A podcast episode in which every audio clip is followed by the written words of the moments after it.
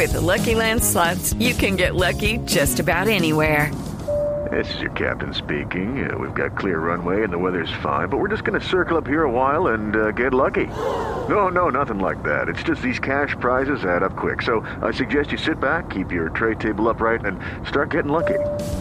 Play for free at LuckyLandSlots.com. Are you feeling lucky? No purchase necessary. Void where prohibited by law. 18 plus terms and conditions apply. See website for details.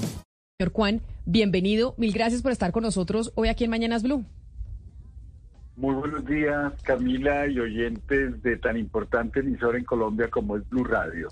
Quiero preguntarle, señor Juan, ¿por qué desaparecieron los CAMAT de Bogotá? Este proyecto al que hace referencia el ministro Osuna, que según lo que él dice en esta entrevista quiere replicar a nivel nacional, ya se hizo en la capital, hoy ya no existen. ¿Por qué? Pues los CAMAT desaparecieron porque el cambio de gobierno eh, eh, cuando pasó eh, a la administración del doctor Enrique Peñalosa, eh, el, el, plan de gobierno iba hasta el mes de junio, seis meses después. Y en ese momento él decidió terminarlos, a pesar de que las evaluaciones internacionales, principalmente la del Banco Interamericano de Desarrollo, habían sido muy positivas. Eso le iba a preguntar, ¿funcionó o no funcionaron los CAMAT? Usted dice, había sido positivo la, el informe del BID alrededor de los CAMAT, pero simplemente Peñalosa, por cambiar lo que venía, lo que se venía haciendo en la administración de Gustavo Petro, decidió acabar con ellos. ¿Por qué sí fue exitoso? O sea, ¿cómo se mide el éxito de estos CAMAT y de estos sitios en donde se les provee a los eh, drogodependientes, a los drogadictos, eh, la droga a ellos directamente? Camila, pues lo primero que tenemos que aclarar es que la adicción. Señor Juan, ¿me oye? ¿Qué pasó? ¿Se nos fue el señor Juan? Vamos a ver, si nos lo estábamos viendo en, eh, en, pantalla y se nos cortó la comunicación, Claudia, pero esa es la gran pregunta, es si funcionaron o no funcionaron. Él dice, Enrique Peñalosa los quitó porque pues no le gustaba nada de lo que viniera de la administración anterior. Es lo que dice el señor Juan, que trabajó en ese proyecto y en la implementación del mismo en Bogotá en su momento. Pero no sé cómo se medirá si funciona o no funciona. Pues él, eh, él nos estaba diciendo que había una evaluación positiva. Ahorita sería bueno que nos explicara bien eh, de, qué organización, pero eh, yéndome hacia atrás, en la época en que empezó ese segundo gobierno de Peñalosa y se hablaba de crear la Secretaría de Seguridad y que el primer secretario de Seguridad iba a ser eh, Daniel Mejía, ahorita compañero en Blue, encuentro una entrevista que le dio Daniel Mejía a la revista Semana en la que le preguntan sobre los CAMAT y él le dice, ¿usted qué opina, ya que usted es experto en el tema de drogas? Porque recordemos que, recordemos que Daniel Mejía ha dirigido el Observatorio de Drogas de la Universidad de los Andes. Él dice, este, los CAMAT es, son probablemente algo con buenas intenciones al ofrecerles oportunidades de tratamiento a los adictos a sustancias psicoactivas, pero tiene que tener una buena ejecución y eso ha tenido una ejecución y una implementación mala. Son políticas que no estuvieron basadas en la evidencia, no tuvieron sistematicidad y no tuvieron evaluación. Después le preguntan, ¿pero van a seguir habilitados los CAMAT en la administración de Enrique Peñalosa? Y él dice, no, yo creo sinceramente que esto hay que reestructurarlo. Pueden tener una buena idea y una capacidad que nos sirva, pero este es un tema que tenemos que mirar con el secretario de Salud, de Educación, de Integración Social. Vamos a trabajarlo de manera conjunta. Es decir, en ese momento, cuando llegó la administración Peñalosa, lo que vio es que la ejecución eh, de esos CAMAT, que les parecía que era una buena idea, no eh, era buena. Y entonces, pues los acabaron. Claro, entonces ahí le preguntamos al señor Juan, que está también, eh, está nuevamente conectado con nosotros, a ver si tenemos eh, mejor suerte, señor Juan, si nos escucha y si nos ve, cómo o cuáles son las variables para definir que los CAMAT fueron un éxito. Pues primero que todo, la claridad que yo quería decir era que la, la adicción es una enfermedad crónica, recidivante y neurodegenerativa mientras no se trate.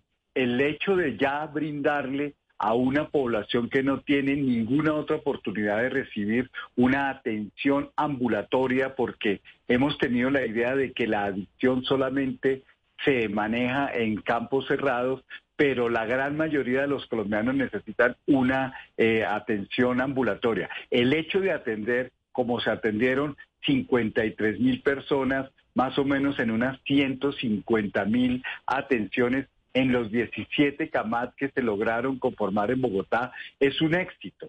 No podríamos hablar que el único éxito es que acabe o no acabe con la, la adicción, puesto que es una enfermedad que tiene que ser como la diabetes o como la hipertensión, una enfermedad a la que hay que darle tratamiento en el tiempo.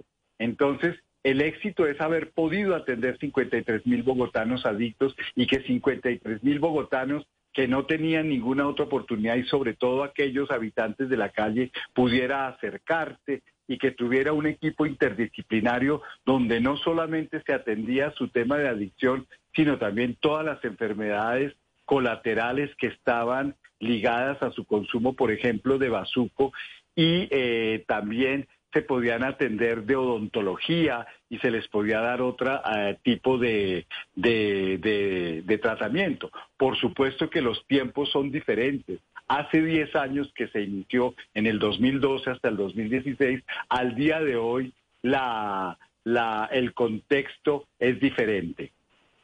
Señor Juan, eh, si uno mira, eh, es para entender un poco mejor el asunto, si uno mira estos CAMAD, que, cuáles son eh, los recursos humanos que necesita, eh, cómo se equipa eh, cada uno de estos CAMAT y la gente cómo se aproxima. Es decir, cuando hay un adicto, ¿quién, se puede aproximar? ¿Puede ser cualquier persona? ¿Tiene que estar previamente inscrita? ¿O, cómo, cómo hacen ese, ese proceso de, de censo o de detección de quienes lo necesitan?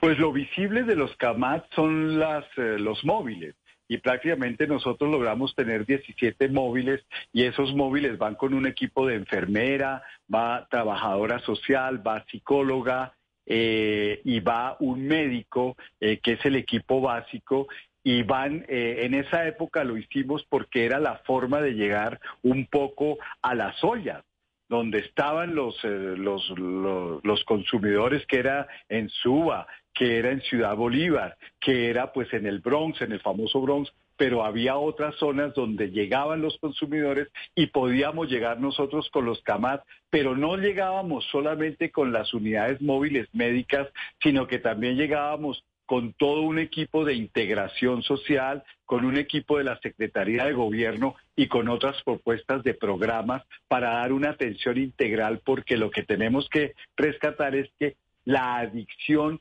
necesita una atención integral. Incluso en las redes de, hospitales que había, pues nos conectábamos tanto con los servicios de consulta externa como con los, con los servicios de urgencias. Entonces, uno de rescatar la idea del CAMAN no es solamente la unidad móvil, sino es toda una eh, integralidad que, eh, que requiere otros recursos, pero esos recursos están porque los servicios de urgencia están, porque los eh, servicios de consulta externa están. Y pues el básico que tú me preguntas, sí. Eh, perdón, termine y, y, para hacerle una siguiente pregunta. No, no, dale, dale con la pregunta. Ah, bueno, sí, es que hace un momento cuando se cayó la llamada estábamos eh, haciendo referencia a unas declaraciones que dio el que en esa época iba a ser el secretario de Seguridad, Daniel Mejía, sobre los CAMAD, digamos, la argumentación para que el gobierno Peñalosa no continuara los CAMAD. Y él lo que dice es que, o lo que dijo en su momento, es que eran una buena intención, pero que la ejecución había sido mala. Usted nos mencionó en su primera respuesta que Ah, hubo una evaluación, no recuerdo si nos dijo eh, de parte de qué organización, eh, diciendo que, era positivo lo que estaban haciendo con los CAMAT. Por favor, háblenos de, qué organismo y qué, qué más decía exactamente esa evaluación. With Lucky Land slots, you can get lucky just about anywhere. This is your captain speaking. Uh, we've got clear runway and the weather's fine, but we're just going to circle up here a while and uh, get lucky. No, no, nothing like that. It's just these cash prizes add up quick. So I suggest you sit back, keep your tray table upright, and start getting lucky. Play for free at LuckyLandSlots.com. Are you feeling lucky? No purchase necessary. Void where prohibited by law. 18 plus terms and conditions apply. See website for details. Pues a la época no solamente se hizo presente la, el Banco Interamericano de Desarrollo, que fue prácticamente una de las evaluaciones más importantes y que lo posicionó como uno de los proyectos sociales más importantes a la época en América Latina, pero es que también hubo una, un control enorme de lo que era Contraloría, de lo que fue Procuraduría, eh, de lo que eran todas las eh, agencias de control, porque por lo mismo innovador y por aquello que se decía y que decía que era que eran sitios donde se repartía marihuana, pues tuvimos una cantidad de controles de todas estas entidades y realmente los hallazgos fueron, eh, eh, no hubo ningún hallazgo que pudiera hablar de la negatividad. Y lo segundo es que no es lo mismo evaluar un programa eh, que ya tiene años a un programa que era innovador y que se estaba y que se estaba desarrollando. Nosotros empezamos en los primeros dos años, tuvimos la oportunidad de tener cuatro camas uno casi por cada uno de las zonas de prestación de servicios de Bogotá, eh, sino que poco a poco fuimos llegando a 17 y prácticamente solo en el tercero y cuarto año tuvimos estos 17 CAMAT. Lo otro que no era fácil fue realmente lograr que hubiera una interacción con todo lo que era el sistema de salud porque no había una preparación para atender a los adictos y los adictos seguían siendo objeto de una discriminación enorme. Recordemos que cuando llega alguien borracho a una a un servicio de urgencias, lo primero que le traen no es un médico, sino un policía, y así en, en, en, todo lo demás. Entonces, ese ese posicionamiento que nos tocó hacer, abriendo la idea de que era posible atender la adicción. Porque es que el vacío no es eh, que sea un programa A o un programa B, es que hay un vacío enorme en la atención a los adictos. En las reuniones después de que terminó el gobierno Petro, a nosotros nos invitaron a ser parte de un grupo de sustancias psicoactivas en el Ministerio de Salud y allí eh, realmente mostraban que de los adictos que en Colombia eh, tienen realmente definida la adicción como tal, solamente se están atendiendo un 10% de ellos, pero hay un 90% que realmente no tienen ningún tipo de tratamiento y que realmente se discriminan por su propia adicción. Los discrimina la, familia, los discrimina la sociedad y los discriminan los servicios de salud. Entonces a nosotros para hablar de la eficiencia y la efectividad de lo que fueron eh, y los resultados, tendríamos que remitirnos a todo eso que pasaba en este momento. En este momento, después de que se han dado estos procesos, por ejemplo, el de la discusión de la cannabis medicinal, pues yo pues, lo que he podido ver de positivo en esa discusión que ah, finalmente no pasó, es que ya el país ha madurado en entender lo que son las adicciones y lo que realmente las familias van entendiendo es que necesitan... me, permite un segundo, le, pregunto una cosa, porque es que sí, yo, o sea, yo entiendo que las familias y los adictos necesiten un tratamiento, pero la verdad es que no hay tal cosa como una política, política pública perfecta. Usted dijo ahorita que en estos estudios no hubo ningún hallazgo que pueda hablar de negatividad en estos programas, en este programa que se llevó a cabo durante la alcaldía del eh, ahora presidente Gustavo Petro, pero tuvo que fallar en algo. Hay lecciones aprendidas en todas las políticas públicas. ¿Qué pasó? ¿En qué falló esta política pública? ¿Y qué lección aprendida se puede sacar de ahí si este programa fuera a aplicarse a nivel nacional?